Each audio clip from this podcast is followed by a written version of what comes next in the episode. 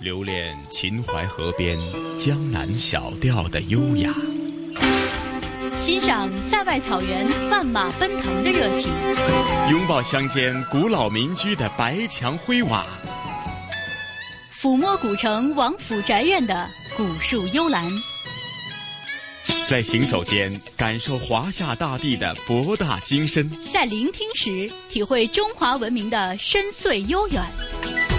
这里是华夏之声台和香港电台普通话台联合制作播出的《魅力中国》。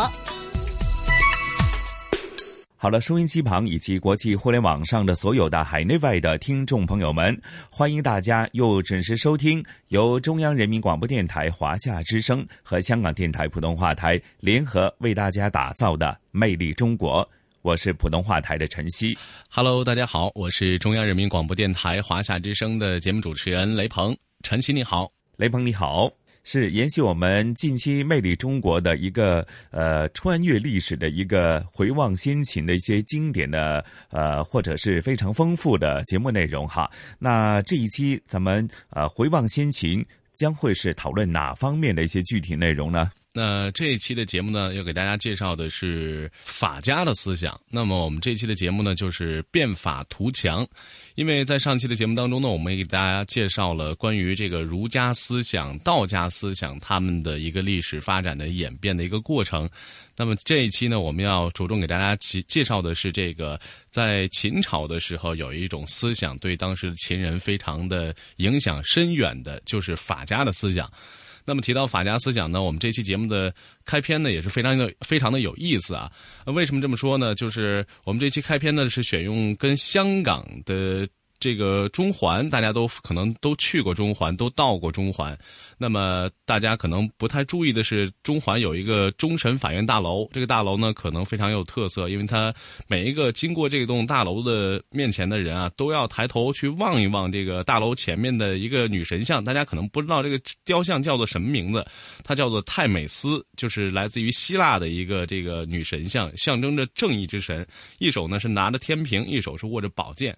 呃，人们啊对他的一种解释呢，就是说这个宝剑是有宝剑而无。天平不过是暴力，而有天平没有宝剑呢，就是有名无实的，只是有名无实的正义。那么二者呢是相依相辅的，一手是天平，而一手是宝剑，这样呢才能保证一个健全的法治。就相呃，就像今天的香港社会一样，它是一个法治的社会，是一个公正的社会。法治呢能够得在这个地方呢得到一个公正的呈现。那么我们说呢，呃，为什么我们这期呃在开头开篇要给大家介绍一个这样的一个故事呢？是因为我们这期。呃以史论今，然后呃今人的呃今人的现在的一些呃情况，现在的一些发展呢，也呃也能够看让我们看到这个历史啊，总是一些惊人的相似的，因为跟。香港现在目前的一个状况一样的是，在可能在几千年前，在战国时期的这个秦国的时候呢，这种法治也是体现的是淋漓尽致的。因为这个法治不仅对于当时的这个封建王朝的一些影响，对于他这种呃人们思想观念的一种变化。包括对于秦朝到后面统一六国，在那样的一个时代，用这样的一种法律体制来规管全国，呃，都起到了一个非常大的作用。那么我们这期节目呢，呃，分了三个篇章。第一个篇章呢，就是我们刚才提到的，在无论是在古代社会还是在现今的社会呢，我们都能够在一些呃比较有特色的一些建筑上，或者说在一些代表着法律正义权威的一些呃这个呃场所面前，能够看到我们这些法律的身影。呃，第二部分呢，呃，我们着重给大家讲讲的就是我们呃这期节目里面要提到的一个人物，就是法治思想的一个代表人物，就是商鞅。呃，那么商鞅他的故事，他立木取信的故事，在古的时候，呃，古代的时候呢，一直是流传到今天，可以说在中国呢是家喻户晓。呃，就有一个词叫言而有信。那这样的一句，呃，这样的一个成语，这样的一个故事，那么他。在当时的那个朝代经历了一个什么样的故事？那么他的一个变法，他的一种思想主张，呃，最后是怎么样得到了一种有效的推行？在当时的战国时期的秦国，秦国为什么从一个很小的弱、很弱小的国家，到后来强大，然后统一六国，然后推出了自己的一些法律体制？呃。可以说呢，这期节目当中呢，我们都会给大家做一个呃一段一段式的呈现。那当中呢，也包括了很多非常有意思的历史典故，当然还有一些古代跟现代的一些演绎，都是比较精彩的。呃，那么第三部分呢，我们这期节目呢，主要给大家介绍的就是我们这期要提到的一个法治思想了。那么，在这样的一个社会，在这样的一个春秋战国时期，呃，各种思想就是百家争鸣的时候，为什么法家思想呢，能够在这样的一个时间段特这样特殊的一个时间历史时期里边，能够体现出它的价值，得到人的推行，能够在秦朝推行下去？那么，由这样的一种思想的演变，包括他的的。他的这种发展传承，包括秦始皇，秦始皇嬴政为什么对他那么那么的尊崇？呃，然后除了这个法治之外，他可能呃还有一些其他的历史典故。那么这期节目当中呢，我们将会给大家呃做一个一一的仔细的一个介绍。嗯，那么我们说。法家思想呢，可以说是在诸子百家当中呢，是呃唯一一个旗帜鲜明的提出法治而反对人治的。呃，他主张的一种思想呢，就是说时时时时事事呢都必须严格遵守这种既定的命令规则。那么也主张了现在我们经常会听到的，就是说法律面前人人平等的这样一种思想。那么这样的一种思想呢，可以说是从几千年前。呃，秦朝的时候延续到今天，我们能够看到法治的一个发展的一个形态。呃，那么我们说，在一个百家争鸣的。这个思想时期啊，呃，在先秦诸子当中，像我们上期节目提到的儒家思想啊，包括道家思想哈、墨家思想，都是带有一些理想主义色彩的。呃，他们可能心目当中都会对于理想社会的有一种畅想。那么孔子的理想呢，就是像西周的这种礼乐的文明社会啊；墨子的理想是平等的社会，而道家的思想呢是无为的社会。那么这些思想跟当时的社会的现实是呃怎么样的？它到底契合不契合？那么法家思法家思想如何是契合了当今的一个社会？那么我们在节目当中呢，也是请到了一些非常知名的专家，还有一些历史学者，对它进行了一个深入的分析和解读。那么相信大家通过这期节目的呃聆听这期节目，能够对于法家思想有一个了解。它在一个这么特定的时期、特殊的时期，能够帮助一个国家强盛，然后能够教化臣民，同时呢，也能够在现如今的这个我们的这个法治社会当中，能够看到几千年前这个法治对于一个社会发展的演变的影响。那么，我相信啊，这期节目大家听完之后一定不会后悔的。嗯，是啊，雷鹏讲的非常对呢。呃，历史总是有如此的惊人相似的地方。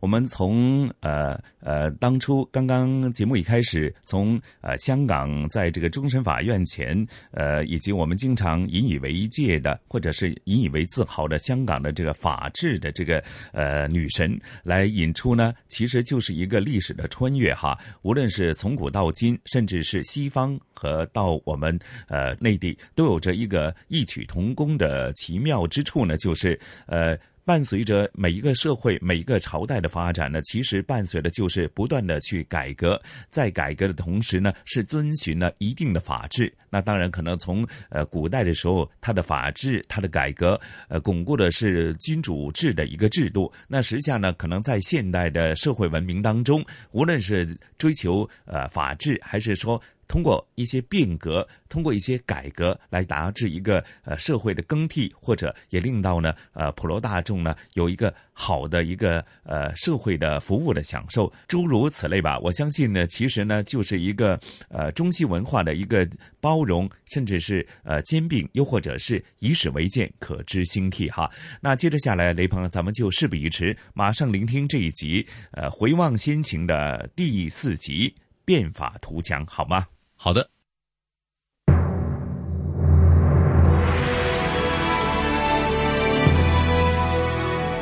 文化是一个民族的血脉和灵魂，是精神的故乡和家园。当我们探寻中华民族的文化源头，我们的目光会穿越悠长久远的漫漫岁月。投向那既熟悉又陌生的时代，回望先秦。今天播出第四集，《变法图强》。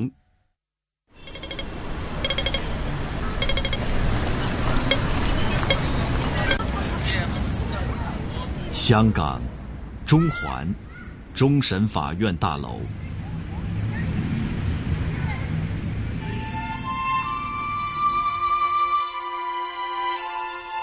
每一位经过这里的人都要抬头望一眼屹立在终审法院大楼前的正义女神雕像。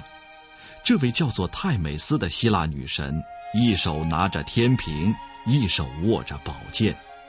人们对她的诠释是：有宝剑而无天平，不过是暴力；有天平而无宝剑，只是有名无实的正义。二者相依相辅。法律才能完全得以实行。历史总是惊人的相似，与战国时期秦国的变法到统一六国差不多同时代，古希腊城邦国家走完了民主政体的改革旅程，古罗马正迈步在共和国前期的政治改革阶段，他们不约而同地选择了一个强有力的武器——法治。今天香港的法治既得益于西方的文明，更凝聚着东方的智慧。如果我们回到战国时代，也是如中环这样的闹市，在秦国国都的南门外集市，也许你会看到现实中的泰美斯。不过，他有一个中国人更为熟悉的名字——商鞅。谁能把这个木头搬到北门？上十斤，嚯，十斤来，这真的假的？信不信？我才不信呢！上五十斤，嚯，五十斤呢？这么多，嚯，这不行，我我我来，嘿，起，上。商鞅立木取信的故事在中国家喻户晓，言而有信。他的变法主张得到了有效的推行。这个故事发生在战国时期的秦国，尽管与后来统一六国的大秦帝国一脉相承，但从春秋时代开始，秦国一直是一个比较羸弱的国家。直到商鞅在这里实行了变法，秦国才逐步崛起。为什么发展相对滞后的秦国能够接受法家思想，从而开始了大刀阔斧的变法之路呢？这要从商鞅变法以前，秦国在列国中的地位和面临的形势说起。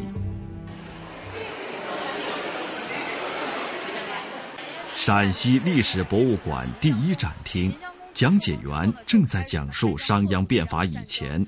以陕西为中心的秦国的局势和经济社会面貌。在刚建国之初，因为它本身地处偏远，就跟其他的老牌的诸侯国之间是还是存在很大的差距的。它的这个文化上呢是稍显落后一些的。因为周天子封给秦人的这个名义上的这块西戎之地呢，其实是受这个游牧民族叫戎族的这种控制的。秦人通过不断的战争才能呢站稳脚跟儿。所以秦人呢在礼乐文化上呢是稍显要比其他的老牌诸侯国要。差一些的，其实也是这个当时他所面临的这种很严峻的各种各样的这种问题，使得他没有闲暇的时间去发展这种很优美的这种礼乐。他要在很严酷的这个环境当中不断的斗争，才能过来生存下来，来开辟自己的疆土。先秦时期主要的学术思想，如儒家、道家、墨家，在当时都已经具备了相当的影响力。但这些相对温和的思想和主张，在秦国显然不能解决最为迫切的生存与发展问题，这为秦国选择法家作为治国思想基础提供了客观条件。而在西北大学历史学院教授田旭东看来，秦国在列国中所处的位置，也是秦国走变法之路的原因所在。早期的秦呢，从立国以后呢，他一直呢想往东边发展，就是一直呢就受阻于中原地区的各大诸侯国，他过不去，所以他一直呢就想呃发愤图强，自己先强大起来。所以在秦孝公的时候，开始用商鞅变法，是一个很大的转折点。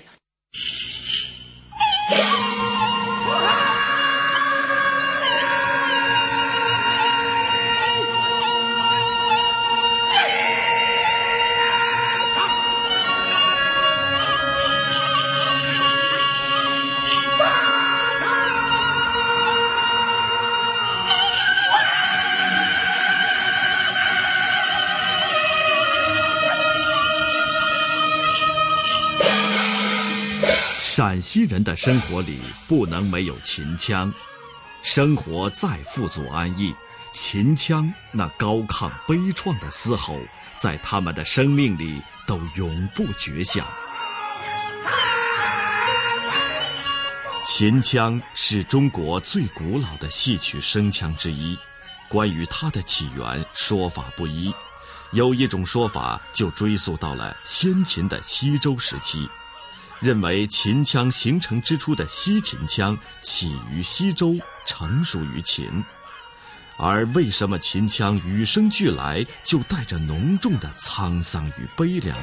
正是与商鞅变法以来，秦军不断的开疆拓土、征战沙场，从而带来严重的伤亡不无关系。而这背后又是什么激励着秦国的军队？义无反顾的冲向前线呢？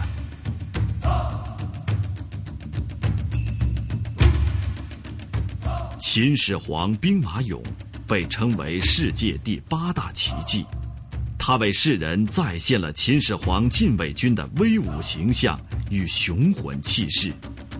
仔细观察兵马俑，你会发现一个奇怪的现象：秦俑都没有戴头盔。身上的甲胄也很简陋。秦始皇兵马俑博物馆的讲解员道出了这背后的缘由。就你看电影里边哈，他们会穿着特别厚的铠甲，然后戴着头盔，但是他们埋进去的没有戴盔甲，是因为他们那个制度是这样子的。呃，并不是说你是大将军，然后你的儿子也会加功进爵的，不是这样子的，不是世袭的，是要靠实力的。你有能力的，你就可以从一个普通的老百姓。上升为下级军力啊，然后中级军力啊，再到将军，是靠你的实力的。所以他们是打仗，不仅是为了国家打，而是为了自己打。因为盔甲很重，头盔很重，很臃肿的到战场上去，根本就发挥不了自己的水平。所以他们秦人上战场一般都是脱了衣服，光着膀子，然后卸了头盔，拿着那个长刀长枪直接上战场。你看，你要是他们的敌人的话，你上战场，哎，这么一群人连死都不怕的，你光这个士气就被撼动了。兵马俑不戴头盔的形象，展现了秦军所向披靡的战斗力。这一点，从田旭东教授对于商鞅变法军功爵制的解读中，也可以得到印证。他有一系列的奖励军功的政策，比如说，他有二十级的军功爵，从低到高，全部都是用军功来体现的。就是说，你在战场上。啊，杀死了几个敌人，你可以升到哪一级的这个爵位？授爵位的同时，还要授给你土地，授给你一定的人口，授给你房屋。除了耕战政策，法家思想对秦国的贡献还体现在促进社会生产方面。在陕西历史博物馆进一步观察兵马俑出土文物的细部特征，更为真实的历史。再一次浮现在眼前。秦这个兵马俑随葬坑这个区域当中的陶俑的数量呢，会达到有八千件左右。这么庞大的一个军制，而且每一个陶俑都这么精细的来制作起来，它是一个很严格，而且一个很困难的管理的问题。怎么来管理这些庞数量庞大的这些工匠，而且呢，还对他们的质量有所保证？其实，在这些陶俑的身上一些比较隐蔽的地方，比如说呢，它的领口啊、袖口啊，或者衣襟的侧面呢。呃，我们发现了一些名字的，这些名字呢都是工匠的名字。在当时呢，秦人呢以法律严苛而著称，而这条法律呢就叫“物乐功名，以考其成”。每一件为国家来制作的这个器物上的工匠呢，都要把你的名字呢标注好。这样子呢，一旦呢在检查的时候呢，或者在使用的时候呢，发现了质量的问题，是直接可以找到这个责任人的。所以这些工匠呢，其实也是不得不。更加认真和小心的呢，去呢完成每一项呢国家来交代的这样子的任务，呃，所以呢，我们才能够在今天看到这样大量很精美的艺术品。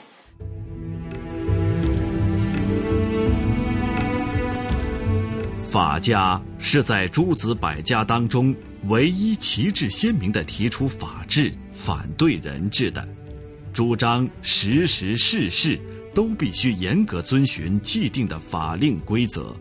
主张所有人在法律面前均需平等，不能有差别之心，不能有特殊待遇。管子云：“君臣上下贵贱皆从于法。商君云：“行无等级，自卿相、将军以至大夫庶人，有不从王令或国禁乱上制者，罪无不赦。”韩非子云：“法不阿贵，绳不挠屈。法之所加，智者弗能辞，勇者弗敢争。行过不必大臣，赏善不以匹夫。”法家的事断语法不讲通融，完全以客观行为进行判断的主张，正是现代法治所追求的司法公正的一种体现。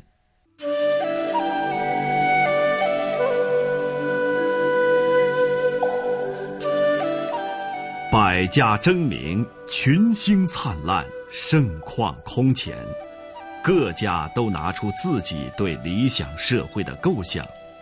不过，百家的理想要想转变为现实，必须得到封建君主的青睐。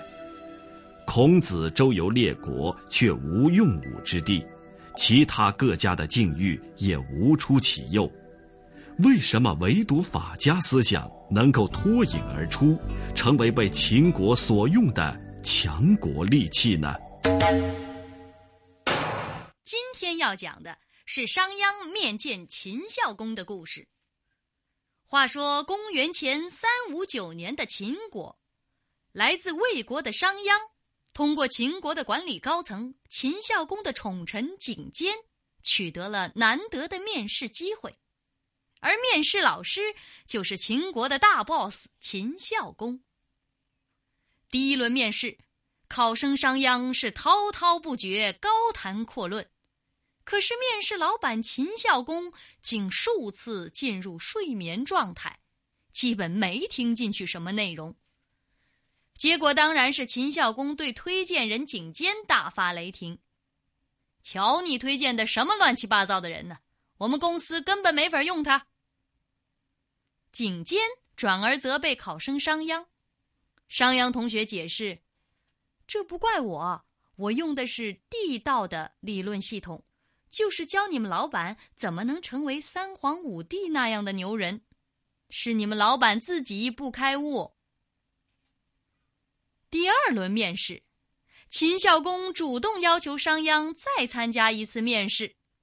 哎，这一回讲的有点味道了，至少面试官没有打盹儿，但还是没说到秦孝公的心坎上。推荐人景监又转而责备商鞅，商鞅说。我这回的应试理论可是王道啊，就是教老板怎么能成为汤武那样的圣明天子。看来还是不合他的胃口，要不我申请再来一次面试机会吧。出乎意料的是，最后一轮面试延续了好几天，但秦孝公并不觉得很长，他甚至从面试官席位上下来，和考生是促膝谈心。这次面试之后，商鞅马上就被委以重任。后来，商鞅同学跟推荐人景监道出了奥秘。他解释说：“前面几轮面试，我给你们老板讲的都是长远规划，讲地道，这见效时间得以百年为单位；讲王道，那也不是有生之年能够实现的。所以，你们老板就很不耐烦地说。”商鞅同学啊，你提出的长远规划都不符合本公司的战略企图。本公司喜欢短线操作，最好能有让我们秦国短期内做大做强的方案。所以，我就根据贵公司的愿景改变了策略，抛出强国之术，也就是霸道。哎，你们老板马上就来了精神。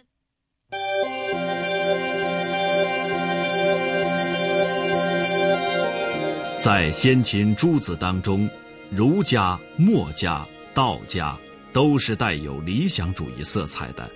他们总是想，我的理想社会应该是什么样的？孔子的理想社会是西周的礼乐文明社会，墨子的理想社会是平等的社会，道家的理想社会是无为的社会。这些都离当时的社会现实太过遥远，而只有法家提出的策略切实可行。霸道这个词在今天更多带有贬义，形容做事专横；但是在法家学说中，霸道是指君主凭借武力、刑法、权势等进行统治的一种铁腕手段。身处战国诸侯争霸的乱世，周天子已经丧失了对社会秩序的维护能力，各国都想在弱肉强食的残酷竞争中保存自己。强大自己的军事、政治、经济实力，在与各诸侯国的纷争中赢得优势，并参与维护天下的秩序。这种霸道的治国方略，是有实力的诸侯国顺应历史发展潮流的比较现实的选择。《史记》中讲了这样一个故事：发兵三十万，只为得一人。秦王如此的霸气十足，正是为了图谋霸业。这回要讲的是秦王发兵三十万，只为找韩非的故事。公元前二三四年里的一天，秦国的三十万大军突然直压河南中部，秦韩两国边境一带战云密布，形势岌岌可危。韩王安怎么也想不到，自己一向谨小慎微，这回怎么就把秦军给招惹来了呢？一时无以为继，百爪挠心。正坐立不安之际，朝官忽报秦国使者到。这秦使者开门见山：秦国与韩国视为睦邻，兵戎相见，实为不忍。其实要是秦军退兵也不难。只要贵国一人到秦国走一趟。韩王一听，忙说：“区区小事，何劳秦师远行？究竟敝国什么人触怒了秦王？寡人自当绑了，把他交到秦国。”使者摇摇头说：“不不不，我们大王可不是要拿他问罪，我们是邀他做秦国的座上宾呐。请问贵国公子韩非何在呀？”这个要求可是大大出乎韩王安的意料。秦人找自己这个堂兄干什么呢？何况这韩非还是个结巴。不过虽然他心中有疑惑，但是却是也一刻不敢怠慢，忙命令朝官找来韩非。秦使见过韩非，就说：“秦王看了几篇您写的文章，便执意要亲瞻一下作者风范，交流感悟。”数日后，韩非即作为韩国的使者奔赴咸阳秦宫，三十万秦军也班师回营，韩国的一场亡国危机就这样暂时化解了。时至战国末年，秦国的实力已不是商鞅变法前期可同日而语，而此时的秦王为何不惜重兵，只为得到一个韩非呢？法家思想究竟有什么样的魔力，总是能够无比接近政权核心，为从政者所用呢？南开大学历史学院教授孙立群如此解读：就说战国诸子啊，几乎每一派呀，它都有一定的社会基础，是吧？有的代表了当时的新生的呃小生产者，有的代表了当时新生的那些个呃个体的农民。有的呢，则代表了国君的利益。法家的特点就是，他们一心一意的，就是为国君勾勒一个他们理想的这个专制社会。他们把这个君主的这种权利啊，奉为至上。为了维护君主的权利啊，我觉得他是不择手段的。他们不仅牺牲了呃人民的根本利益，也使得思想家个人呃放弃了个人的追求，只有国君。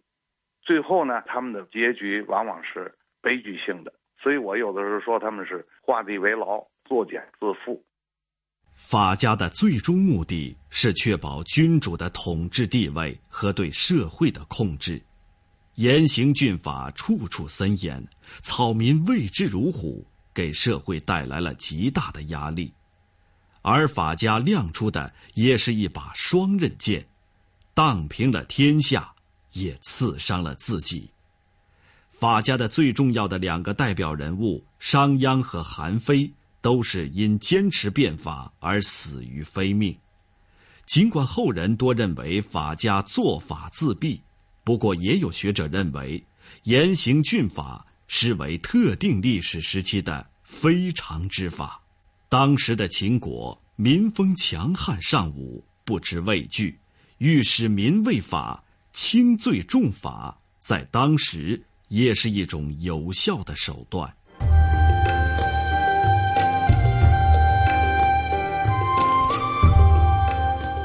在百家争鸣的时代，任何一种思想体系都不是横空出世的。纵观先秦法家的几位代表人物，商鞅重法，申不害重术，慎道重势。韩非继承和总结了法家过往的思想和实践，将法、术、势糅合为一，建立了比较完善的法家学说思想体系。是法家学说的集大成者，而韩非子本人不光是儒家学说的代表人物之一，荀子的学生，他的思想中还能看到老子的影子。中国孔子研究院学术交流部陆泽全博士认为，法家的法治思想就是受到了儒家的礼治思想的影响。孔子的思想在治国理念里面一直强调的是。德主刑，也就是说，他并不排斥刑法法律。孔子的思想是分为两支向后延伸的，一个是孟子，是求心性的、求德性的；另外一个就是荀子，是从礼的角度进一步延伸了孔子的思想。那么礼当然就类似于我们现在所说的制度性约束，这这一个特点就被后来的韩非子、甚至李斯他们所继承。不仅如此，道家。对法家思想的影响更为直接。北京大学中国古代史研究中心研究员丁一川，《道德经》呢，简单说，第一是怎么取天下，他想的各种办法，怎么把天下取啊，甭管是柔啊刚，完了以后怎么安天下，怎么把天下做。老子有大量的帝王术，大量的为君之道，都是讲你天下得来之后怎么来治理天下。只不过他讲的很很虚很玄，治大国如烹小天，无为无不为。其实这一块儿所谓安天下、取天下，法家韩非子大量的拿了现成的，用了好多东西。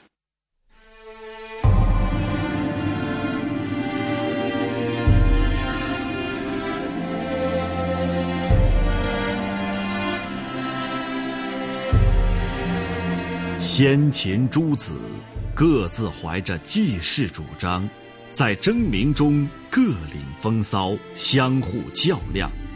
但唯有法家真正从实践的高度参与了当时社会的政治改良运动，从这个意义上说，法家获得了成功，在百家中脱颖而出，完成了历史使命。可是法家的残暴、法家的苛政、法家的那些不近人情、残忍至极的行为，对当时以及后世。也产生了很多负面影响。可惜的是，法家的谋士没有看到这一点，他们矢志不渝地坚持着心中的理想，并为此付出了血的代价。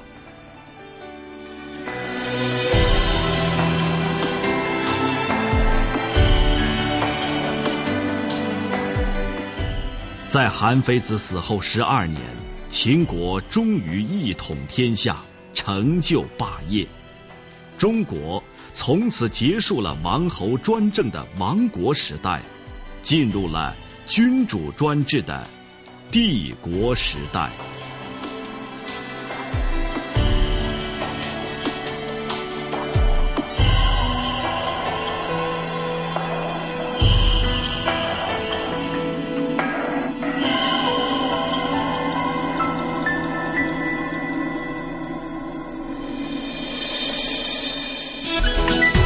这里是华夏之声台和香港电台普通话台联合制作播出的《魅力中国》。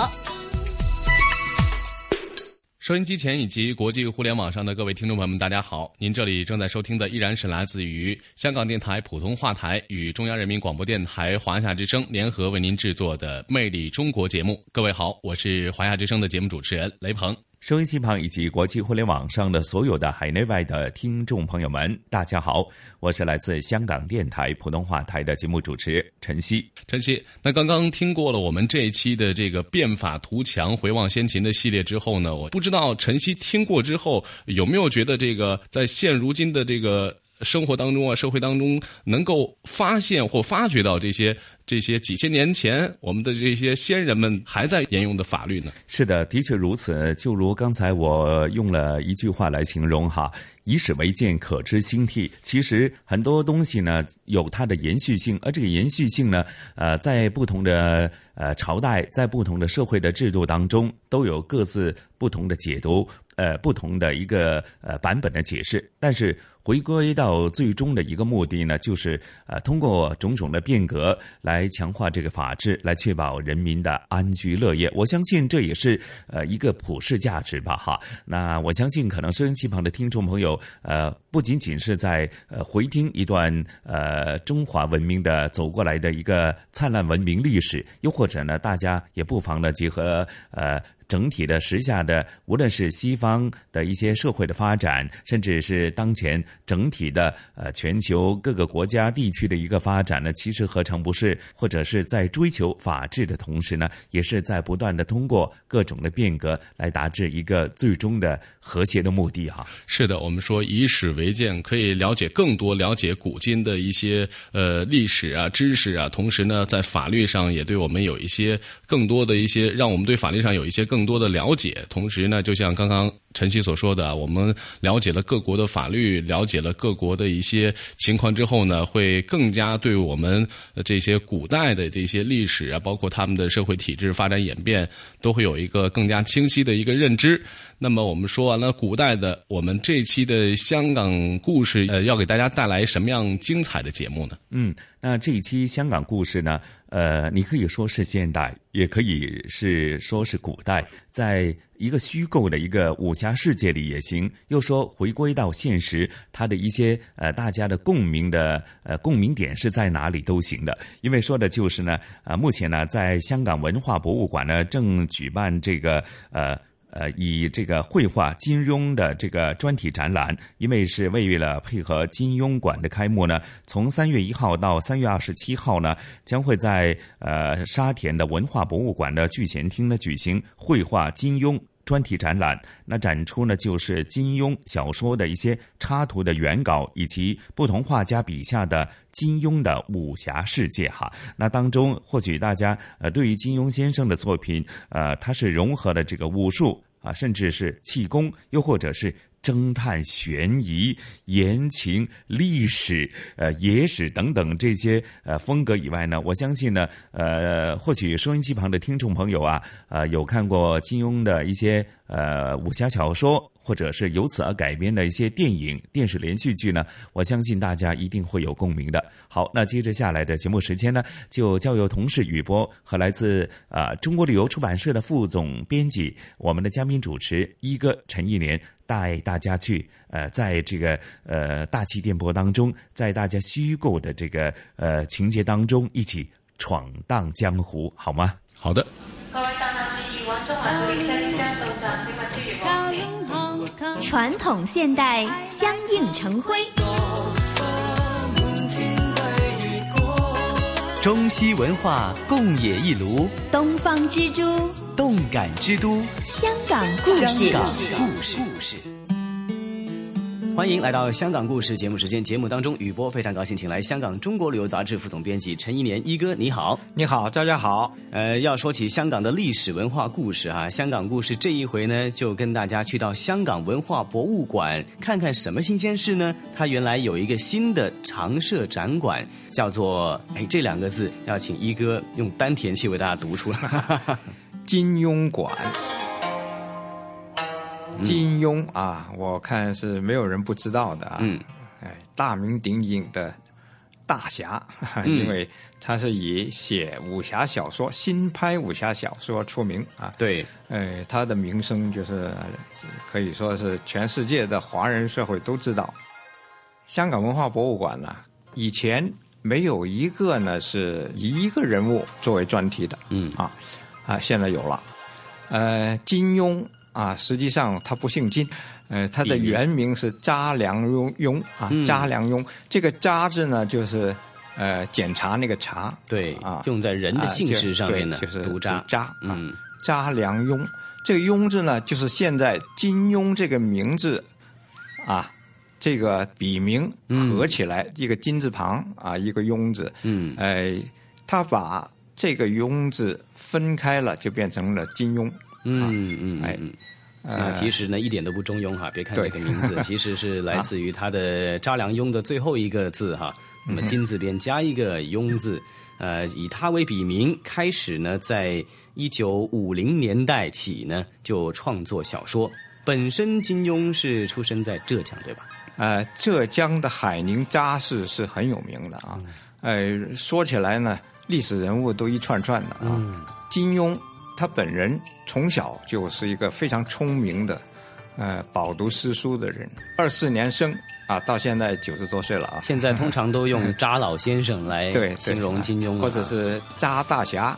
大侠依然是 啊，永远的大侠。当然，最正式的名称呢，应该叫查良镛博士了哈。那他其实，在四十年代开始，上世纪四十年代开始，他已经是大学毕业了，但是他是学而不厌啊，一直在呃深造自己。他读书啊，就是呃到大学去进修深造，一直读到八十多岁、啊，一直就就是学而不厌。啊、我们的榜样啊，可以说是，啊嗯嗯嗯，八十一岁拿到剑桥大学的呃历史学博士博士、啊，嗯，呃，零九年又在呃北京大学中文系拿到博士啊，嗯当然还有更多的就是很多的荣誉博士。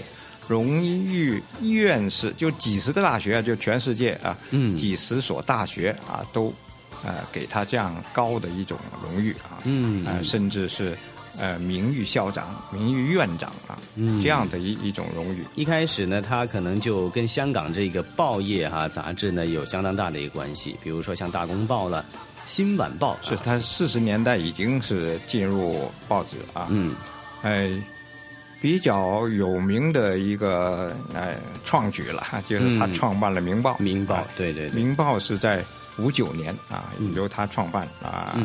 当然也有别的一些啊合伙人啊，嗯，呃，这是一个系列的报系啊，嗯。就不光是呃一个报纸，还有呃杂志啊。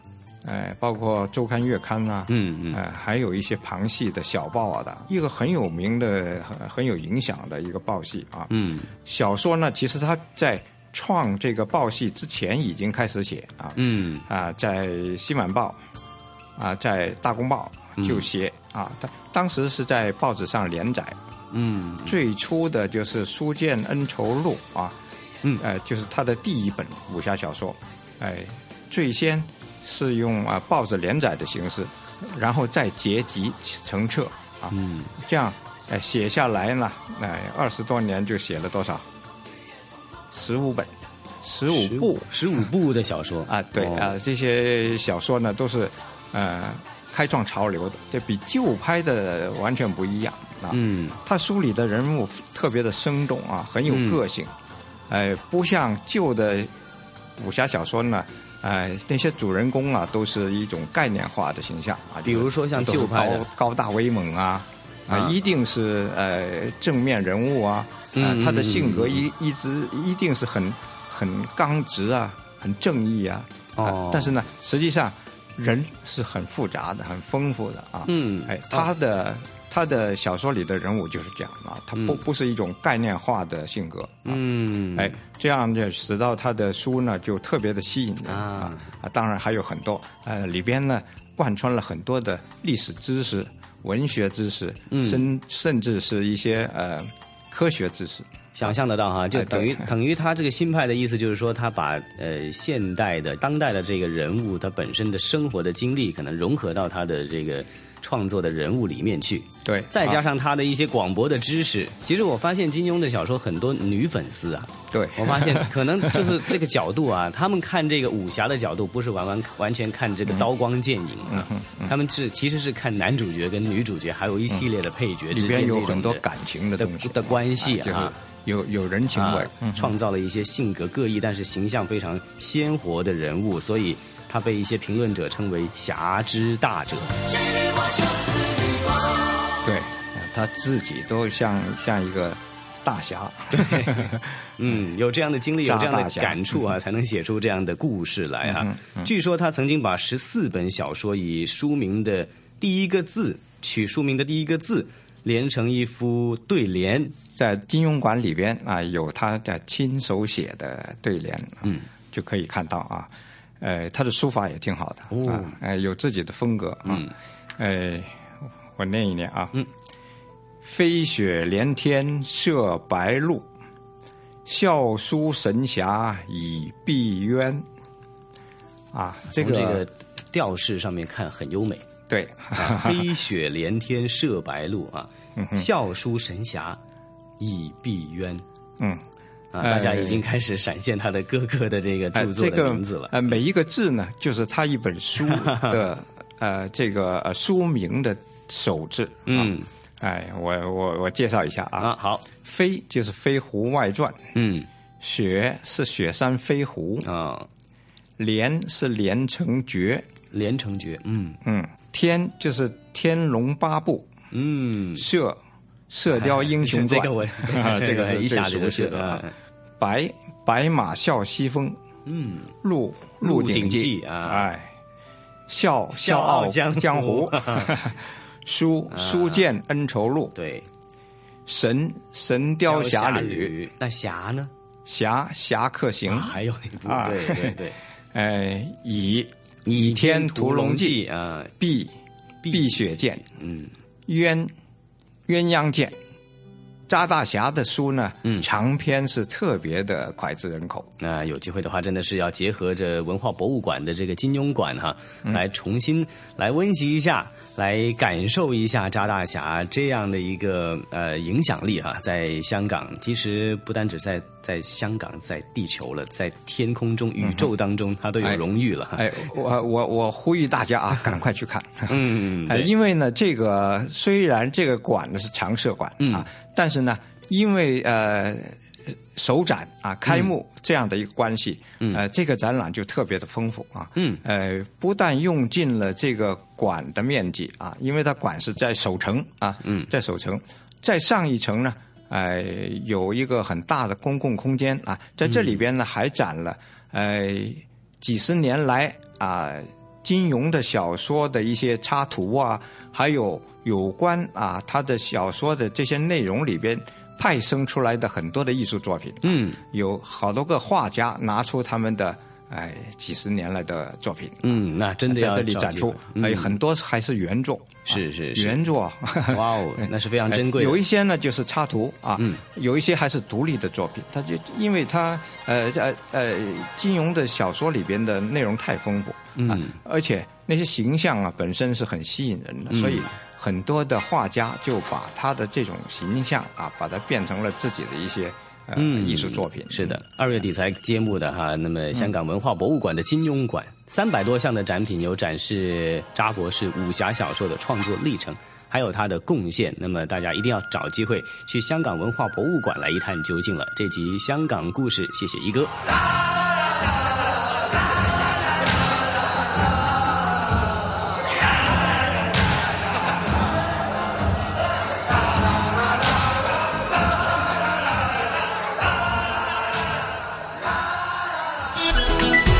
这里是华夏之声台和香港电台普通话台联合制作播出的《魅力中国》。哎呀，雷鹏，聆听了这一集香港故事，呃，我相信呢，伴随您的成长呢，你一定会看过金庸的很多武侠小说，或者呃，重拍又重拍的以此改编的一些电视连续剧哈，会否或多或少的一些共鸣啊？没错，那么对于老先生也是有一定的认知的，因为在内地呢有一个非常流行的一有两句话叫“飞雪连天射白鹿，笑神书侠倚碧鸳”，这就是呃金庸先生呃写的呃非常多的非常著名的这些呃古典的这个武侠小说的这个故事，可以说对我们内地的几代人都是有非常深刻的一些影响的。包括现在还有很多年轻人在手机上通过这些新媒体也在翻看这些金庸老先生他曾经写。过的这些著名的武侠作品，那么可以说呢，呃，香港这个金庸博物馆的开馆呢，也是为大家提供了一个更好的一个参观的平台。相信呢，呃，有更多会喜欢、一直喜欢金庸武武侠小说的这些年轻人啊，或者说是中年人啊，他们也都会再去。到这个博物馆当中去感受一下曾经这些金庸先生笔下的这些故事，怎么样去活灵活现，他是怎么样创作出来的？相信呢，有这样的一个空间呢，大家呃以后去香港呢，也多了一个游玩的一个呃途径了。是啊，看到这些可能当初呢，金庸先生创作这些武侠小说当中的一些鲜活的人物的时候呢，加上呢看到当年他创作的一些手稿啊，或者从不同的呃作家或者不同的漫画家，甚至是一些电影的剧照呢，呃，我相信呢，尤其是聆听一些当年的脍炙人口的同名的一些电视连续剧主题曲的话呢，或许大家会有更大的共鸣哈。无论是从这个历史的常识、言情。古代文艺，甚至在武侠小说当中也涉及很多天文地理啊、历史知识等等。呃，我相信可能呃从另外一个角度让大家呢啊加强这个通识哈。不过说到这里啊，那雷鹏，咱们今天的节目也很快要告一个段落了。那既然提到金庸的武侠小说，咱们节目最后呢就不如呢呃用当年的一套呃非常受欢迎的电影的主题曲来结束今天的节目好吗？让我猜一下，最有名的估计也就是。是这个黄沾先生刚才晨曦提到的啊，《沧海一声笑》，大家非常熟悉的这首歌。那么今天我们就用这首歌来结束我们今天的节目吧。好的，那雷鹏和晨曦约定大家下星期同样的节目时间，咱们再会。